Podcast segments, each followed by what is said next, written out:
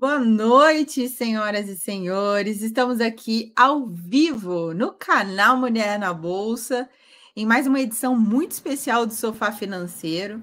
E é claro, esse programa vocês já conhecem, né? Já está bem tradicional aqui no canal, onde a gente senta e conversa com convidadas muito especiais sobre vida, histórias de carreira, mercado financeiro, empreendedorismo batalhas, desafios e etc. Então, hoje, gente, é um dia muito especial para mim, porque eu convidei uma mulher que me inspira muito nesse mercado e ela aceitou o nosso convite para estar aqui hoje. É a Marta Matsumura, ela que é analista de investimentos também, assim como eu, CNPIT, ela ama análise técnica e é a rainha das commodities agrícolas, meu povo. Se você quer operar milho, se você quiser operar café, é com essa mulher que você tem que falar. E ela também é host do game delas, então produz aí muito conteúdo nas redes sociais, compartilha com a galera tudo aquilo que ela já aprendeu durante essa jornada. E vem para cá, Martinha! Seja bem-vinda ao canal. Muito obrigada, Carol. Obrigada pelo convite. É uma, um prazer para mim estar aqui. Você sabe que eu estava até conversando com uma amiga um pouquinho antes de vir para cá, e eu estava falando que eu me lembro do seu olhar para mim lá na Expert. Eu falei, ela estava realmente, ela estava realmente emocionada, porque tem gente que vem empolgado. Você estava emocionada. Eu achei lindo. Eu nunca vou esquecer muito, aquilo. Muito, então, porque assim, é uma é... coisa é a gente conhecer de longe, né? Ter admiração, e outra coisa é você estar perto de alguém que você admira admira, e foi para mim uma surpresa muito grande estar ali naquele aquário, né, de podcast que foi montado ali na Expert, e fico muito mais feliz porque você está aqui hoje, né, com a gente. Obrigada, Martinha. Bom, muito obrigada. Eu fico igualmente feliz. De nada. Que, ó, a, Siri já está conversando aqui comigo. Ô, ah. Martinha, olha só, eu quero desejar uma boa noite aqui para a galera que nos acompanha ao vivo. Eu sei que tem uma galera que assiste depois e também para o pessoal que nos ouve no podcast Mulher na Bolsa. E vamos lá, o que interessa, eu quero sempre, né, quando a gente convida alguém para estar tá aqui no Sofá Financeiro, é justamente para a gente compartilhar histórias e poder inspirar outras pessoas, outras mulheres, inclusive, a estarem nesse mercado, né? E você é uma das pessoas que tem uma história, né, de muito sucesso. Você começou muito jovem e eu já ouvi, né, algumas vezes você conversando em outros lugares, outros podcasts, etc. E você contou a história de que você morou sozinha lá no Japão. Conta essa história, Sim. Martinha, para gente. Como foi isso? Carol, olha, todas as minhas histórias de deslocamento geográfico, elas começam com um plano e terminam completamente fora do plano. Eu enfim, eu terminei a faculdade e aí meu pai me deu a oportunidade de passar um tempo fora do Brasil, mas eu pensei, é um passeio, tipo, dois meses, três meses, para praticar o inglês, um outro idioma e voltar e beleza, até porque eu não pretendia ficar muito tempo longe, porque depois do estágio, quando você sai da, da faculdade, se você fica muito tempo fora do mercado, você mal saiu do seu curso teórico, você já fica obsoleta para entrar dentro de uma empresa. Então, a ideia é era já. Time, né? é, é, eu, eu já estava pensando, pô, será que eu vou ser efetivada ou não no estágio? Estava meio que nessa. E aí eu terminei a, a faculdade e ele falou: você quer ir para os Estados Unidos ou você quer ir para o Japão? Aí eu pensei, bom, Estados Unidos eu sempre gostei, eu aprendi a falar inglês sozinha. Eu me lembro quando eu tinha 6, 7 anos de idade, eu pegava dicionário, sabe, dicionário, assim, aqueles dicionários antigos, que vê assim, o A, o B e o C. Depois o outro veio o D, o E e o F, assim, aqueles, aquelas. Menina, era isso, mas era tipo enciclopédia, aquele que vem coleção de vários dicionários. E eu pegava as letras da, da música da Madonna e eu queria traduzir tudo e não sei o que lá, e eu fui aprendendo inglês assim. E aí eu estava doida para praticar o inglês. Só que a oportunidade de ir para o Japão, para mim, me pareceu mais apetitosa e mais desafiadora, porque eu ia lidar com uma cultura muito diferente. Apesar de eu vir, eu sou descendente de japoneses, então não é que, nossa, que grande novidade. Eu, eu convivi com pessoas que têm cultura muito diferente. Meu pai né, cresceu numa casa com a cultura diferente do, da, da galera do Ocidente, da minha mãe, por exemplo. Mas, eh, eu não tinha muito contato com o idioma, eu não tinha contato com o dinheiro deles, eu não tinha muito contato com essa questão cultural mais profunda, porque embora filho de japoneses, ele cresceu no Brasil. Então ele se adaptou muito aqui, ele era um japonês muito abrasileirado. Uau. Eu falei: "Ah, eu acho que eu quero ir para o Japão". E aí a minha tia, que é a irmã mais velha do meu pai, estava indo para lá, ela foi e eu fui embarquei 1 ou 2 dias depois e encontrei com ela lá. E a ideia era a seguinte, eu ia ficar, eh, 6 5 ou 6 meses fazendo um negócio que eles chamam de arubaito, eh, que na verdade é all-baite do inglês, que é tipo Uhum. freela freelance lá, sabe, pra você trabalhar, fazer uma grana pra você fazer o turismo ou fazer o que você quiser lá, ou pega fa faz a grana e traz a grana, ou faz a grana e gasta lá mesmo, enfim, só pra você não ficar sem fazer nada lá. Até porque você precisa pagar tua tua moradia também. E aí eu fui pra lá, eu fiquei num num lugar da da ilha que chama Kuana Kuanashi, que é uma cidadezinha que foi que quando aconteceu a guerra, em volta dela, ela foi muito atacada, então em volta dessa cidade é tudo muito morto, tudo é muito longe, o shopping era longe, tinha muito terreno vazio que não não crescia Hum. planta, não dava pra construir casa em cima, então tudo era muito longe, assim. Mas eu ia de bicicleta nos lugares e tal, tinha uma energia que hoje eu penso: "Meu Deus, pra onde foi? Fi ficou lá". Porque, nossa, menina, eu me lembro que de um de um dia que eu saí de bicicleta, eu pedalei 3 horas até chegar no shopping e estava sol do inferno e o pneu da bicicleta furou e eu fui carregando a bicicleta nas costas, Que juro. isso? É, eu não Que sei tá essa ânimo. ener pois é, é meus 23 anos, né. E aí, eh, eu fui pra lá, a minha tia ela foi estudar budismo na época e aí chegou uma um período que a gente se separou, então ela foi pra um lado da ilha estudar, ela foi pra um templo budista estudar e eu fiquei do outro lado da ilha trabalhando lá e vivendo minha vida. E aí me surgiu a oportunidade de ir pra Osaka, todo mundo fala Osaka, Osaka, enfim, chama Osaka, e aí eu fui pra lá. E eu já tinha conhecido algumas pessoas, falei: "Beleza, fiz amigos, não preciso mais ficar grudada na minha tia". Ela continuou estudando, eu me mudei. E ali eu fui conhecendo outras pessoas, eu comecei a namorar e tal, daí, né, fui morar junto, não sei o quê, e minha vida foi foi acontecendo lá. E o que era pra ficar 6 meses viraram 4 anos. E eu me Uau, lembro de ter ligado para completamente do plano. Totalmente, eu só liguei para o meu pai e falei: "Eh, o voo é daqui a pouco, mas eu tô ligando pra avisar que eu não vou voltar, eu devolvo o dinheiro da passagem depois", tanto que no decorrer desses 4 anos eu devolvi o dinheiro da passagem, e e fiquei, e fui ficando lá, eu não voltei nenhuma vez. E aí eu peguei o fundo da crise de 2008, nossa, meus pais queriam morrer comigo, Carol, porque eu ficava 3 meses sem dar notícia, eu mudava de cidade, não falava, olha que Que louca. isso? Sua mãe queria te matar, né. Quando você voltou Cara, ela minha não mãe bateu não? Não, não, a minha mãe, judiação, ela tentava se comunicar comigo através das minhas amigas, na época tinha uma amiga minha que trabalhava na Embraer e ela foi fazer alguma coisa no Japão e eu encontrei com ela. E ela me falou: "Sua mãe tá doida atrás de você, ela me procurou pra saber se te encontrava, não sei o que lá", e ela acabou levando o recado pra ela, eu troquei de telefone, não avisava que tinha trocado de telefone, nossa, sem Ela noção. não te achava no Orkut não, Martinha? Não, eu não eu também não não dava muita bola pra rede social, porque na eh, a gente ia pra lan house nessa época.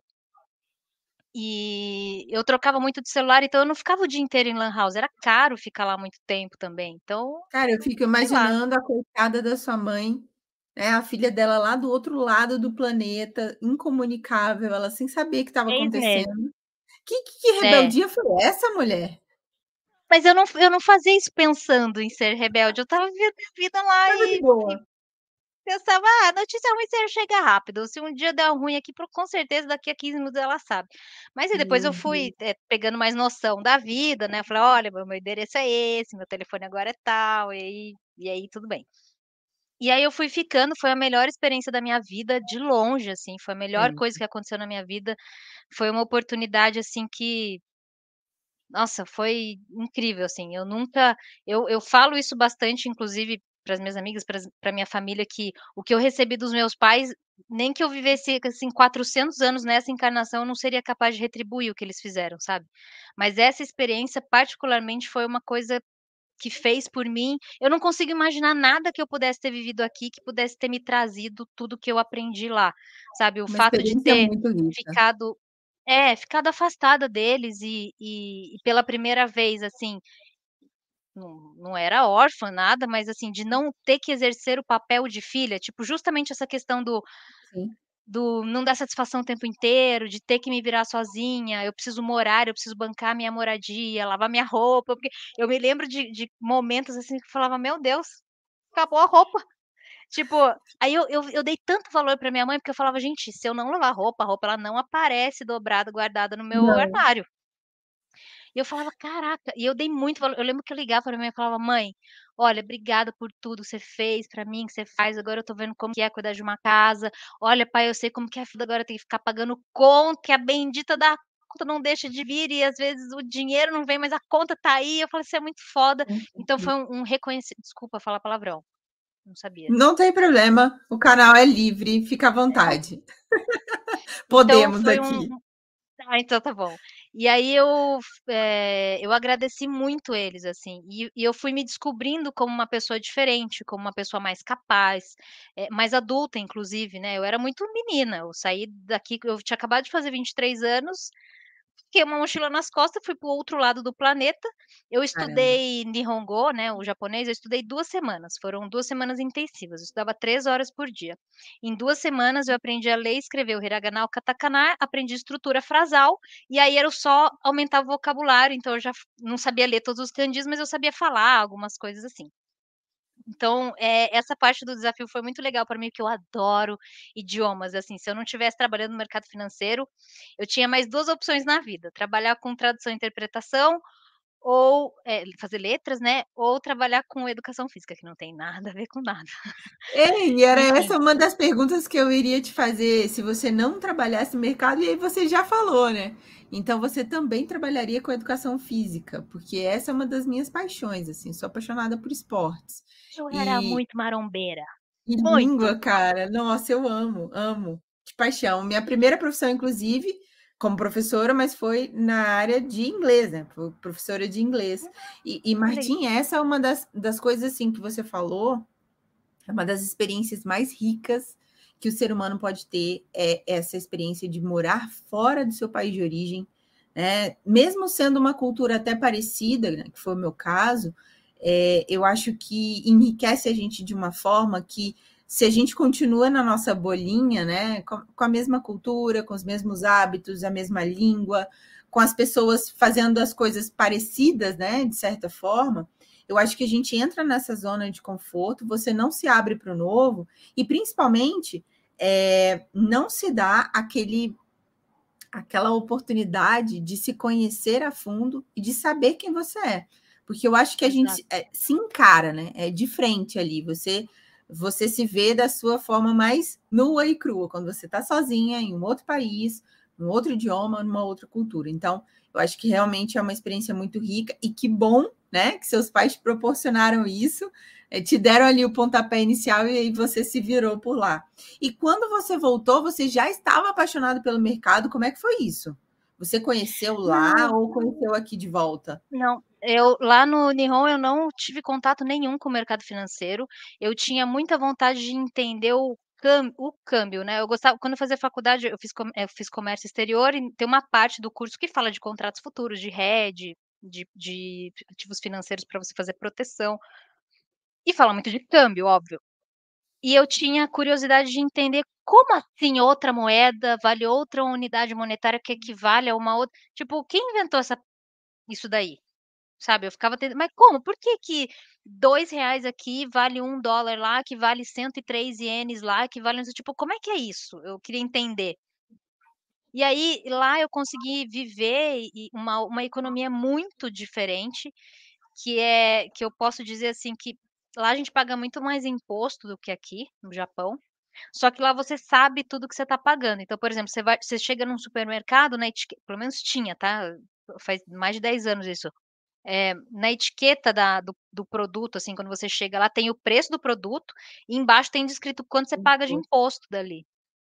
É. E outra coisa, por exemplo, aqui, eh, por que que você vê que às vezes, detalhes de cultura, você que impactam muito forte na sociedade, principalmente com essa questão de lida com o dinheiro, que é o respeito pelo dinheiro, que lá eh, lá a gente sabe hoje em dia, mas enfim, o dinheiro lá é uma energia quase que uma entidade, você tem que respeitar a casa das pessoas, a sua própria casa, você respeita a energia do dinheiro, você faz reverências a dinheiro, tanto que quando, por exemplo, morre alguém, você vai ajudar a pessoa, não é só dando um abraço e 3 tapa nas costas, você leva um um envelope com dinheiro, tem uma cor específica para você mandar o o selo do envelope e tal, tudo tem um tudo tem um porquê, tudo tem uma história por trás daquilo ali, né, tem um um sinal. essa ritualística, né, que o povo o japonês tem, eu acho incrível, eu acho fantástico. É, e é bonito, Carol, é bonito, assim. Então, por exemplo, lá, eh, o negócio custa 104 ienes. Se você der 110 ienes, ninguém vai te dar, 5 ienes de troco faltando 1 iene e uma balinha e tchau, igual aqui. "Ah, Balinha é posso ótimo. arredondar?", "Não, não tem arredondar, você tá me devendo 1 devolver iene". É, é isso.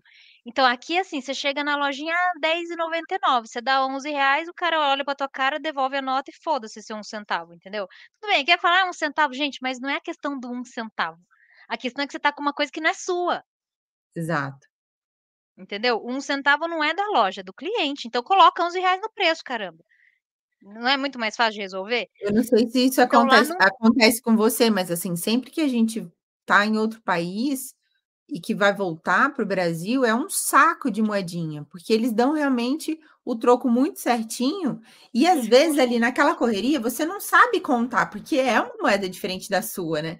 E aí você vai deixando, você vai deixando, cara, quando você vê, você tá com um saco de moeda, assim, ó. Ainda Carol, bem que tem aquelas como maquininhas que a gente troca, né, vai colocando a moedinha e sai a nota.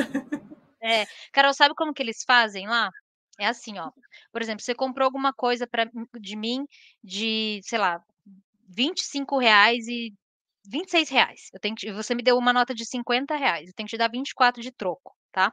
Então eles fazem assim eh, chega lá no no final do caixa, eles falam assim: "Senhora, sua compra deu R$26", aí você dá a nota na pessoa, "Você me deu R$50, o troco é de R$26, tá aqui ó", aí ele começa a contar, 10, 20, 25, 26, vai contando em voz alta pra você não ter esse negócio de Demais. errou o negócio. Então assim, ó, vai Demais. passando a compra no caixa, eles vão aquela vozinha de japonesa, por exemplo, ah, passa vai passando o produto, ele vai falando alto, vai falando o preço. A maçã, ah, deu 10 ienes, já deu 10 ienes, passando a banana, mais 20 ienes, deu 30 ienes, mas não sei quanto deu tanto, não sei então você vai acompanhando tudo, no final você sabe quanto deu, e você sabe quanto que você tem que receber de troco e ele Existe uma conta você. narrativa. É Olha uma demais. narrativa. Então Demais. não tem essa de no silêncio ali, você tá com o negócio, cata não é não é assim, é tudo muito organizado lá. E, embora tenha muito imposto, as coisas funcionam muito, o transporte funciona muito. Eu precisei poucas vezes de usar a saúde pública lá, mas usava também, foi bem ok, assim, pra mim, não tive nenhum grande problema. Eh, eles lidam com as coisas muito diferentes lá, o sistema bancário aqui é infinitamente melhor, tá, lá é bem fraquinho. Mas, eh, foi uma experiência incrível pra mim, eu não tive contato, né, voltando com o mercado financeiro, eu só queria entender essa coisa do câmbio do dinheiro, como é que funcionava lá.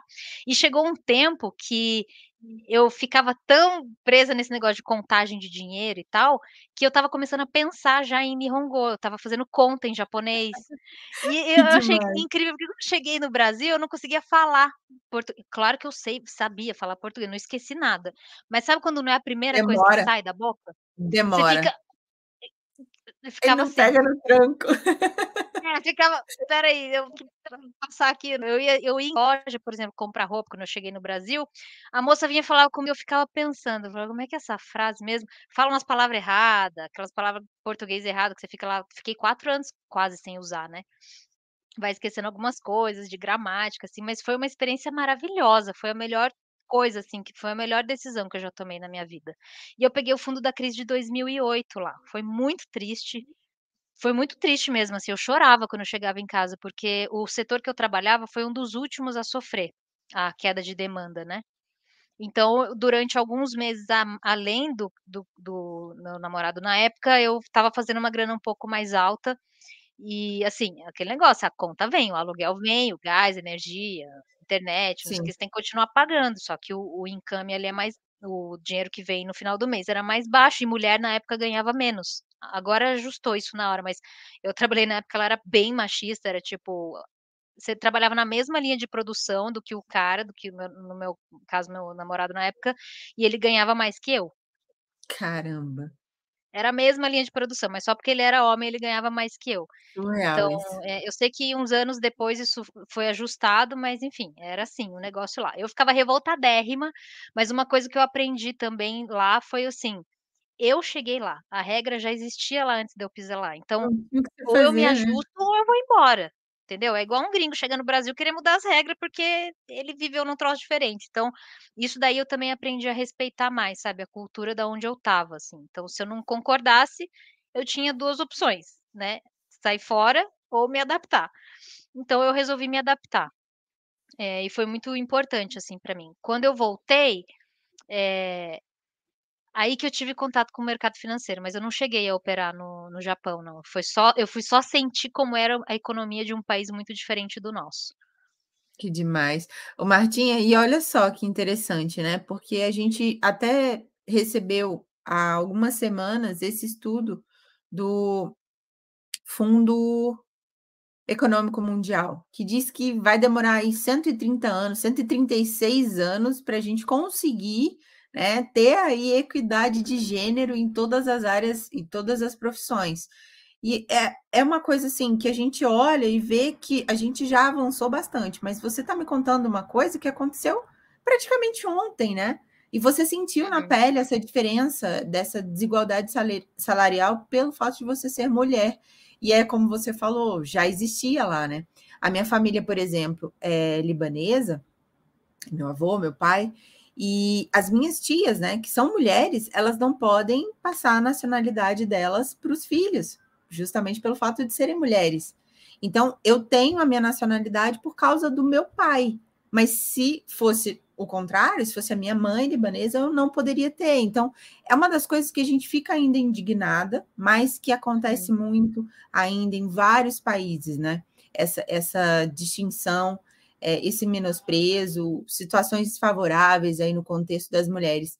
Mas a gente tá lutando aí pra realmente equilibrar. Eu acho que o canal e a empresa Mulher na Bolsa, ela surgiu lá em 2018 nem foi com esse intuito, assim, de mostrar eu só queria mostrar o que eu estava fazendo, o universo que eu descobri. Eu saí de uma carreira jurídica ali, já tinha quase 10 anos, eh, era servidora pública, professora universitária, e me vi completamente apaixonada pelos gráficos. E quando eu fiz essa transição de carreira, eu só queria mostrar o que eu estava vivendo e, com isso, também mostrar que outras mulheres também poderiam fazer, participar desse mercado financeiro, né.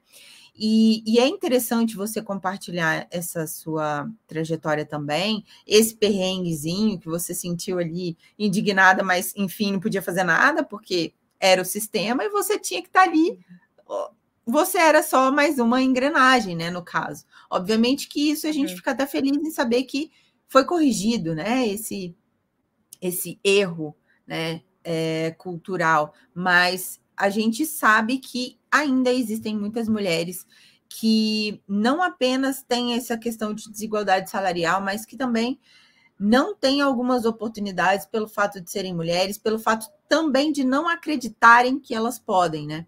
Porque o mercado financeiro, eh, quando me foi apresentado, eh, e foi pelo Eduardo, lá em 2015, eh, eu só via homens, eu não via mulheres. Então, e os amigos dele, todos os os as pessoas com quem ele convivia, as pessoas que, na verdade, participavam ali da internet naquela época, que estava bem no comecinho, eram só homens.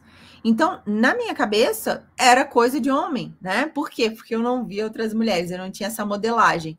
Então é interessante Uhum. que a gente mostre também, eh, esse lado, né, de que não só é possível, né, pra gente trabalhar em qualquer área que a gente quiser, mas ainda mais em áreas que são ainda predominantemente masculinas. E você é uma mulher que se destaca muito, né, e não precisa, eh, aqui eu não preciso ficar puxando saco, nem nada disso, mas, assim, você se destaca pelo seu posicionamento e coloca qualquer homem, assim, no chinelo, né, se for falar de mercado financeiro, que é o que você entende, você é uma excelente analista, sabe muito bem do que você, do que você trabalha ali. E a gente tem que lutar para que outras mulheres também acessem né, esse ambiente, esse universo. Marta, o que, que você acha que falta para que outras mulheres é, entrem nesse mercado financeiro, não apenas como agentes, né, como nós, assim, como participantes efetivamente do mercado, mas também é, como investidoras, né, é, participando ali da bolsa, investindo seu dinheiro, é, investindo em ações, etc. O que você acha que falta, assim, esse esse esse boom para que as mulheres acordem, né, e vejam esse ambiente assim como delas também? Olha, Carol, eu penso que essa é uma questão, ela é muito profunda e ela está diretamente ligada com a questão cultural familiar. Eu digo isso porque hoje eu sou uma agente do mercado financeiro, mas eu não, eu não tomei esse rumo por influência de ninguém da minha família. É, meus pais não foram investidores. Uh, foi uma foi um caminho que eu mesma trilhei. Foi, eu fui curiosa, mas eu acredito que isso teve muito a ver também com a autoestima que eu aprendi com meu pai. Tá? Eh, minha mãe, ela foi uma grande mulher maravilhosa, doce, sensível, feminina, foi uma mãezona, uma mulher incrível, mas eu eu vejo que muito da minha força, da do que eu uso, o que eu eu uso uso ainda, eu usei ao longo da minha vida e ainda uso, e que me ajuda ainda dentro do mercado financeiro, é alguma coisa que veio da minha relação com meu pai ou de como eu olhava para ele, assim, eh eu acho que é um pouco dessa característica, assim, que atualmente ela ainda é mais masculina, que é a questão de tomar frente das coisas, de cuidar das coisas, e eu não eu é tão difícil falar dessas coisas sem puxar um pouco de gente, eu não levanto bandeira de nada, tá, eu não sou militante de coisa nenhuma, eu sou uma mulher que percebo as coisas que acontecem no mundo, eu não vou dizer para ninguém que não existe machismo, porque todo mundo sabe que existe, ele ainda é latente, e isso vem transformando, ainda bem, mas a gente ainda tem um bom pedaço para andar. Eu conheço homens incríveis que são inspiradores, que são meus amigos e o que eu vejo, mas isso é uma é uma questão minha, tá, eu entendo que tem muitas pessoas, muitas mulheres que sentem empecilhos e que podem ser impedidas por fatores externos, mas porque o interno delas não tá legal. Eu vou falar isso por quê? Porque eu já encontrei homens machistas dentro do ambiente do mercado financeiro, tá, no passado aí, eh, só que se eu não tivesse firme e convicta de quem eu sou, talvez eu tivesse parado ali, naquele naquilo que aconteceu naquele momento, naquela frase que o cara falou, naquela atitude que o cara tomou. Só que como como meu pai me ensinou assim, ele eu eu lembro que meu pai me fazia sentir a pessoa mais forte e foda, e ele tinha orgulho de mim, eu falava: "Cara, como me me alimenta isso", sabe. Que Então eu nunca deixei esses fatores externos me colocar em dúvida de quem eu sou. Então, eu vou falar para você que não fiz nenhum esforço, mas eu quando eu olho para trás eu falava: "Nossa, eu era um pequeno trator", porque quando alguém falava alguma coisa para mim no sentido das coisas que eu ouvi no passado, eh, eu não eu não sei, depois eu falo para você fora do do YouTube, mas você vai ficar bem impressionada com as coisas que me falaram. Eu imagino. Era é é, quando quando falaram aquilo ali para mim, e não foi 1 nem 2 vezes, eu fiquei: "Ah é? Eu estou passando querido, tipo, sai da frente que você pode até bater aqui". Mas olha, fique uma era um diálogo interno, sabe, tipo, isso não vai me derrubar. Eu sei Uhum. quem eu sou, eu sei o que eu quero, sabe, tipo, essa é ah, já já fiquei chateada, já chorei na minha casa escondida depois que passou, já me senti mal e tal, dividi com a minha mãe, dividi com meu pai, essas coisas, mas cara, uma coisa que meu pai falava muito para mim, ele fala: "Levanta, sacode a poeira e dá a volta por cima", é isso. Então eu chegava em casa, Uhum. eu me recompunha, falava: "Ok, amanhã é outro dia", e estava eu lá de novo e foda-se, e tipo, hoje eu tô aqui, esse cara eu vou falar que provavelmente você nunca ouviu o nome dele e nem vai ouvir. Mas depois eu te falo quem é e o que foi.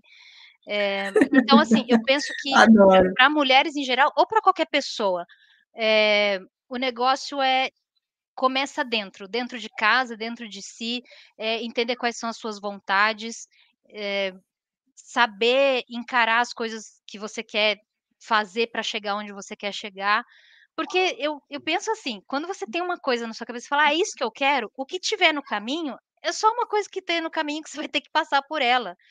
Isso não, não precisa ser impeditivo de nada. Entende? Porque imagina se eu tivesse parado lá e, ó, algumas barbaridades que eu ouvi em 2011, por exemplo. Se eu tivesse parado lá na besteira que eu ouvi em 2011, eu não sei. Talvez não tivesse aqui agora, ou talvez demorasse um pouco mais de tempo, sabe? Então, é, se conhecer bem, confiar em você mesmo. Se você não confia o suficiente, cara, vai trabalhar isso. O que, que você precisa para confiar mais em você? É mais livro? É mais pessoas? Conversar com mais gente? É, é mais técnica? Ou é uma coisa, uma inteligência mais emocional? Você precisa lidar mais com com as suas emoções, tá difícil lidar com raiva, tá difícil lidar com vontade de chorar, sei lá, cara, essas coisas você vai ter que aprender no meio do caminho.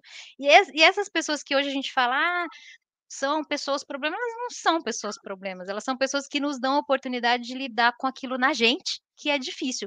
Uma vez que você passou na prova, minha filha, aquilo lá nunca mais te incomoda.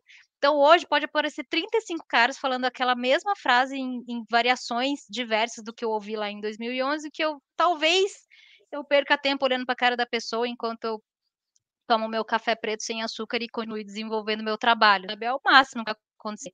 Então, o que eu diria para eles é isso, assim, para elas encontrarem inspiração em outras mulheres. Você está aqui, eu estou aqui. Acho que quem quiser conversar com a gente também sempre vai ter é, alguma palavra de força aí.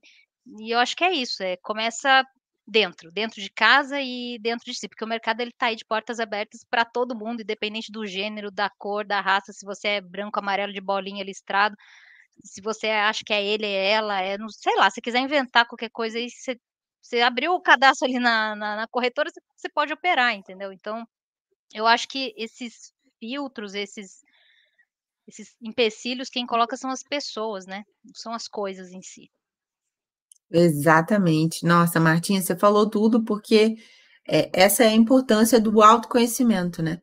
Quando você sabe quem você é, qual é o seu papel, pouca coisa lá fora consegue te derrubar. E que legal essa influência que seu pai teve na sua vida. É, eu também, né? Tenho meu pai ainda, graças a Deus, e ele teve uma influência muito forte na minha vida. E eu falo assim que ele, ele criou uma pessoa é, extremamente decidida. Meu pai me ensinou a estudar, ele me ensinou a fazer tudo que eu sei praticamente hoje.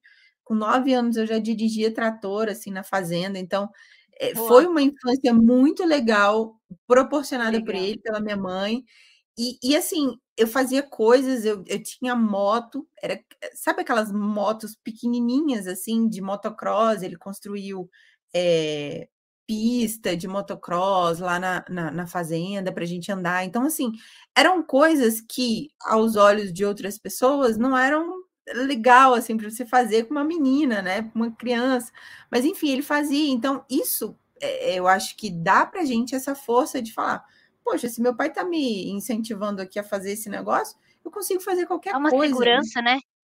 Qualquer Muito. pessoa fala, quando seu pai fala relaxa, eu falava, nossa, tá tudo certo, cara. Podia estar tá fazendo a coisa mais errada do mundo. Que se o meu pai estivesse do meu lado, minha filha, eu tinha certeza que não tinha como dar errado. Eu falava, o cara mais foda do mundo tá do meu lado, não tem como dar errado isso aqui, não. Uma coisa que meu pai falava para mim, só que eu não sei como era seu pai, mas ele falava assim, filha, você pode fazer o que você quiser. Só toma cuidado para não machucar o rosto, pra você a menina ficar com o rosto, pra não ficar com o rosto marcado. Era só isso que ele falava para mim. Pode subir no muro, pode fazer empinar pipa, pode, sei lá, fazer natação, balé, o que você quiser. E eu fiz tudo isso, né? Eu subia em muro, eu fiz natação, fiz balé, fiz ginástica olímpica, fiz jiu-jitsu, fiz musculação, fiz... agora eu não faço nada, mas eu já fiz muita coisa na vida. O que ele falava para mim era cuidado para não machucar o rosto. Ele falava isso. É só isso, exatamente. Eu vou te contar que teve, é, eu já quebrei todos os membros do meu corpo, todos aqui, é, de mão, braço, do, do lado direito, do lado esquerdo, hein, Carol? pé, os dois pés, perna, já foi tudo. Então, assim, é, cada férias, as minhas férias terminavam geralmente com gesso. Em alguma parte do corpo eu tinha um gesso, né? Porque realmente, assim, eu aproveitava pra caramba. E, e é uma das coisas, assim, que a gente leva para a vida. Porque quando você ainda criança, né? Você você pega essa injeção de ânimo de uma, de uma figura que dentro da sua casa ali era uma, uma, uma a figura muito importante, né? É, cabeça da família, etc.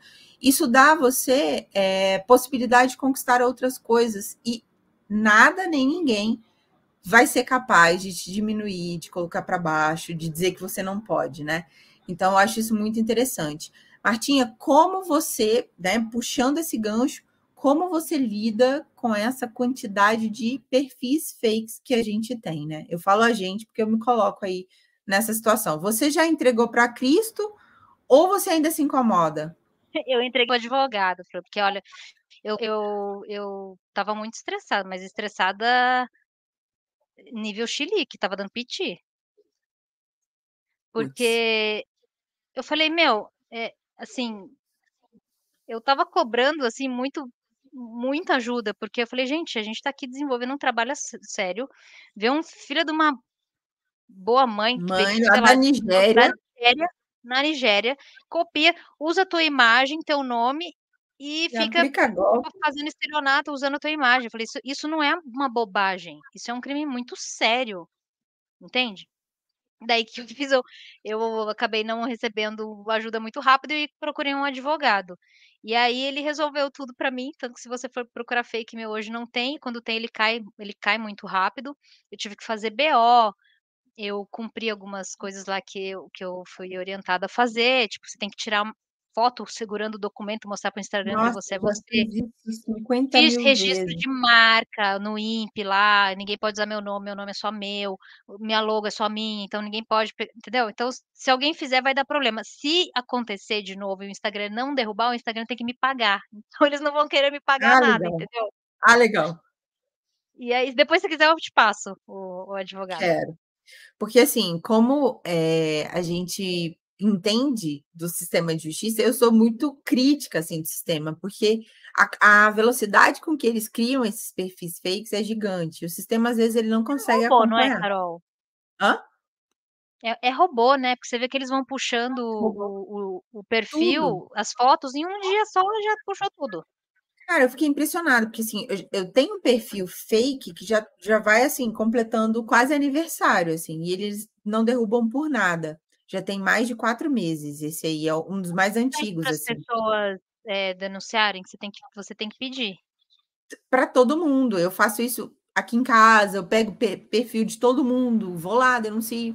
Enfim, é, e, e, isso me incomoda, mas ao mesmo tempo é, eu fico receosa né, dessa questão, justamente porque, pela velocidade, esses dias mesmo, eu postei uns um vídeo né, falando assim nos stories e em menos de uma hora já estava lá no perfil fake. Então é, é, como se fosse uma cópia. Teve uma época que eu fiquei tão encanada que eu parei de fazer. Eu não fazia absolutamente nada no Instagram. Falei, eu não vou fazer mais nada, porque eu estou alimentando. Eu estou alimentando fake aqui, né? Então a gente não, fica cara, meio uma coisa que eu comecei a fazer para dar uma desbaratinada no fake é trocar a foto do perfil. Uhum. Porque normalmente ele copia a foto do perfil também, né? Então eu trocava é. a foto do perfil. E É. aí, eh, quando a pessoa fosse me abordar, primeiro que se ela me acompanha, ela vê que a foto do perfil tá diferente. E aí ela pelo menos levanta uma suspeita, né. Isso eu sei que isso daí não basta, né, porque o perfil ele pode ir lá depois copiar sua sua foto de novo, enfim. Mas foi uma das coisas que eu fui fazendo, mas depois que eu deixei para o advogado lá, isso daí agora para mim é problema dele, a gente paga para isso, entendeu? Eu não sei Ai, fazer sim. sozinha, eu pago pela minha tranquilidade. Pelo menos por enquanto tem funcionado. A não ser que os fakes tenham sido muito ligeiros a ponto de, tipo, conseguirem me bloquear de todos os outros perfis que, ele me, que eles me copiaram, porque daí eu não tenho acesso. Só que eu tenho outras contas no Instagram também, né? Conta. Isso, dá As minhas contas ver. não são fake, tá? São contas de perfil privado que eu consigo pesquisar meu nome e ver se tem conta conta fora a minha mesmo. Por enquanto tá tudo tá tudo ok, mas realmente esse negócio de fake é um, um inferno e você vê que a gente não tem segurança na plataforma que é a mais usada hoje em dia. É, e assim, eu tive também esse problema com o Twitter, e em menos de uma hora eles derrubaram a conta, né, do perfil fake. Então, eu vejo que o Instagram, ele na verdade, ele não tá nem aí. Ele tá zero Não, preocupado com direito autoral. Tá? E assim, infelizmente, eh, esses eh, esses bandidos, né, encontram aqui no Brasil um terreno muito fértil, porque você junta, eh, 2 fatores, assim, que são cruciais, eu acho, assim, pra aplicação de um golpe, né. Eh, a ganância de uma pessoa e o desconhecimento dela. Então você junta essas duas coisas e aí você tem um terreno muito fértil para essa essa bandidagem acontecer, né? Isso aí em todos os aspectos e está acontecendo com a gente, infelizmente aí com essa galera nossa assim da área de investimentos, né? Quem é analista, trader, etc, que tem perfil no Instagram, se você já colocou na sua vida uma hashtag hashtag day trade, hashtag swing trade esquece. Você já foi hackeado. É, não, já não coloco mais hash. Não coloco mais. É, nem pode. Eu, eu já desisti disso há muito tempo também. Agora me conta uma coisa: milho, café, boi gordo. Minha filha tem fazenda? Não Ou tem é fazenda. Minha fazenda na bolsa. Essa, essa, essa fazendinha minha fica no gráfico, assim, adoro no acompanhar. Gráfico. E eu vou te falar, Carol, o mercado agro foi o mercado que fez aumentar a minha paixão pelo mercado financeiro e por análise técnica, Ai, porque é, a, a, partir de um ativo agro, qualquer commodity, não precisa ser agro, tá? Qualquer commodity, você consegue dar a volta ao mundo entendendo a economia como ela funciona, o impacto dela no micro e no macro, desde alguma coisa que você tem dentro da sua casa, né, do, no, no, seu custo dentro de casa, até como que giram as grandes demandas mundiais em torno daquele, daquela commodity. Então, ela, eu acho que o mercado de commodity ele te dá uma noção de vida de como o mundo funciona, de como o ser humano vive e sobrevive, que outros ativos não te dão, né? É, por exemplo, você entender que é super importante. Ai, que bonitinha! que é super importante. Compartilhando você... aqui o seu canal para a galera ah, conhecer, ah, quiser aprender mais também nele. com a Marta. Ó, no YouTube, Marta Matsumura, Marta com TH, e também no Instagram, arroba Marta Matsumura. Sou eu. É isso aí. Deixa eu compartilhar aqui para a galera ver também e já começar a seguir. Tem uma playlist aí de commodities, inclusive. Tem aulas que são longas, mas são bem completas. E eu aqui. falo sobre isso, né? Por exemplo, você pega o é. petróleo, é. você entende a sua vida inteira ali em torno do petróleo. Você começa a entender oferta e demanda do mundo, é, inclusive demanda por alimentos, essa coisa do combustível, é, a logística, né? Você entende tudo, você começa a entender tudo, né? Sem energia a gente não tem PIB. Se você não tem PIB, você não tem economia, gente. Você não tem, não precisa de taxa de juros, não precisa de nada, né? Então, entendendo isso daí, você começa a entender como o mundo funciona, comportamento humano. Eu me lembro, de, acho que foi em 2013, que eu lembro que o preço do açúcar estava caindo muito, Carol. Não sei se você lembra, se você. Eu foi ainda não estava ligada nisso. A gente tinha o, lembra quando começou a ter muito aquelas propagandas de Red Bull? Sim. É, febre do Red Bull, Red Bull te dá asa, propaganda do Red Bull. Red Bull foi uma febre mundial. E é uma bebida Sim. que ela leva muito açúcar na composição. Então, nessa época que ah, os energéticos estavam em alta, o preço do açúcar estava voando, estava subindo muito, porque era demanda, demanda, demanda. Então, você vê hábitos de consumo das pessoas também mudam muito. Quando começou a entrar, a entrar a moda natureba, a moda fit, suco de laranja sem açúcar, café sem açúcar, deixa pra lá. Cara, o preço do açúcar começou a cair de um jeito que eu me lembro que teve um dia que colocaram fogo numa, num container de açúcar para fazer o preço subir. Que isso? É, para assustar um pouco, porque a galera estava perdendo muito dinheiro, porque o açúcar começou a cair porque caiu muito a demanda. A galera parou de consumir energético, começou a consumir produtos naturais, suco de laranja, é, saladinha, é, tudo, água de coco. Então você As vê coisas... que quando você muda hábitos de, de como você leva a sua vida, uhum. você impacta muito forte em economia também. Então eu me lembro quando chegava, a gente olhava na Bloomberg, né, os navios carregados de container de açúcar, assim, que pega o satélite, você vê um monte de navio parado ali, tem navio de soja de tudo, né? E aí, de repente, saía a notícia na Bloomberg, pulava a faixa vermelha, o preço do açúcar dava um tiro assim, e depois voltava, e era nessas puxadas para cima que a galera que estava é, comprada, né, aproveitava para sair um pouco melhor, para não ter um prejuízo muito horrível, porque a demanda mundial de uhum. açúcar estava pequena, e eu falava, gente, o mundo está doce, a gente tem muito açúcar e não tem consumo para tudo isso. E, enfim, cê, aí você começa a entender como que uma decisão que você toma dentro da sua casa, ah, eu não vou mais tomar refrigerante, não vou mais tomar Red Bull, eu vou, sei lá, vou tomar o energético meu vai ser o café sem açúcar, eu vou tomar suco de laranja, água e água de coco, tipo, sabe? Isso na sua casa. Se seu, seu vizinho faz isso, sua cidade faz isso, teu bairro, teu estado, isso aí acaba impactando, né, em grandes proporções. Então, esse é um exemplo muito mais íntimo que a gente tem de como a, a, o comportamento da gente, o jeito que a gente escolhe de viver, pode impactar na economia, né? É, por exemplo, o consumo de café, é, o consumo de qual tipo de combustível, né? Se a gente, por exemplo, essa onda vegana, por exemplo, eu acho que isso daí pode demorar um pouco mais, porque isso, isso divide muito, mas agora a questão do açúcar, quando a galera começou a ficar muito fitness, isso mexeu demais com a economia mundial. Isso afetou muitas indústrias, né? Indústrias de chocolate, por exemplo. Eu lembro que eu acompanhava Hershey's, quando a gente, a gente podia, né, olhar um pouco mais lá fora, quando a XP estava abrindo a XP Internacional ainda. Então, eu fazia estudos de preço de cacau, açúcar e o chocolate mesmo, e as ações da Hershey's. Então, quando né? começou a cair a demanda por açúcar mais, tinha época que o, o chocolate ele tem um público fiel, mais fiel, assim. O chocolate tem o açúcar na composição. Então, cai o preço do açúcar, a empresa continua com a mesma produção, mas a margem dela aumenta porque o açúcar está mais barato.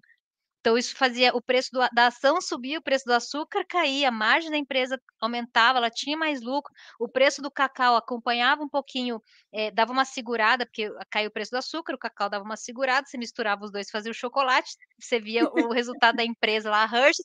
Cara, você falava, isso é incrível, dava para você operar distorção, dava para você operar mudança de cenário, era, é muito legal. Isso são coisas que, se você não olha commodity, você não tem nem noção, né? É, então, isso, isso, quando eu comecei a entender, olhar o mundo desse jeito, a economia desse jeito, isso começou a facilitar muito o meu entendimento das coisas e me deixou muito fascinada. Então, quando eu já olho um petróleo, eu já entendo a correlação que tem com soja, é o biodiesel, e é o, é o trigo, é o milho, é para que, que serve uma coisa, para que, que serve outra no, no, no raçoamento de animais, ah, soja é mais proteína, milho é mais energia, então cada um tem o seu papel, não dá para você fazer, dar uma coisa e não dar outra. E, e, assim, hábitos alimentares da China, por exemplo, que é o, o país com o maior consumidor de, de, de, commodities do mundo, que tem muita boca para comer lá. Então, tudo que Nossa. acontece lá vai impactar muito o mercado de commodities. Então, Legal. é sempre bom estar tá olhando por ali também, essa questão de, de demanda, principalmente, né? Porque eles são enormes, mas eles não conseguem, não são autossuficientes em quase nada.